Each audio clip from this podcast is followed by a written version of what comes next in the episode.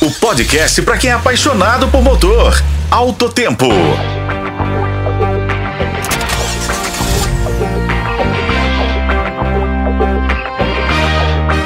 Bem-vindos ao Alto Tempo, eu sou Igor Veiga e hoje trazemos uma atualização crucial sobre segurança infantil. O projeto de lei que visa proteger crianças menores de 12 anos foi aprovado em uma comissão da Câmara dos Deputados e está gerando um grande debate.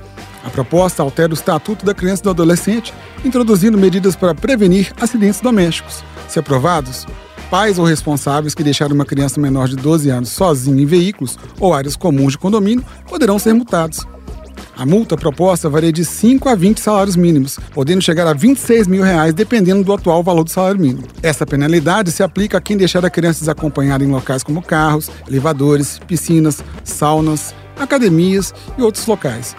Pelo projeto, o síndico também não estará isento de responsabilidade. Caso não afixe claramente as regras de uso dos espaços e equipamentos, poderá receber uma multa de até 10 salários mínimos.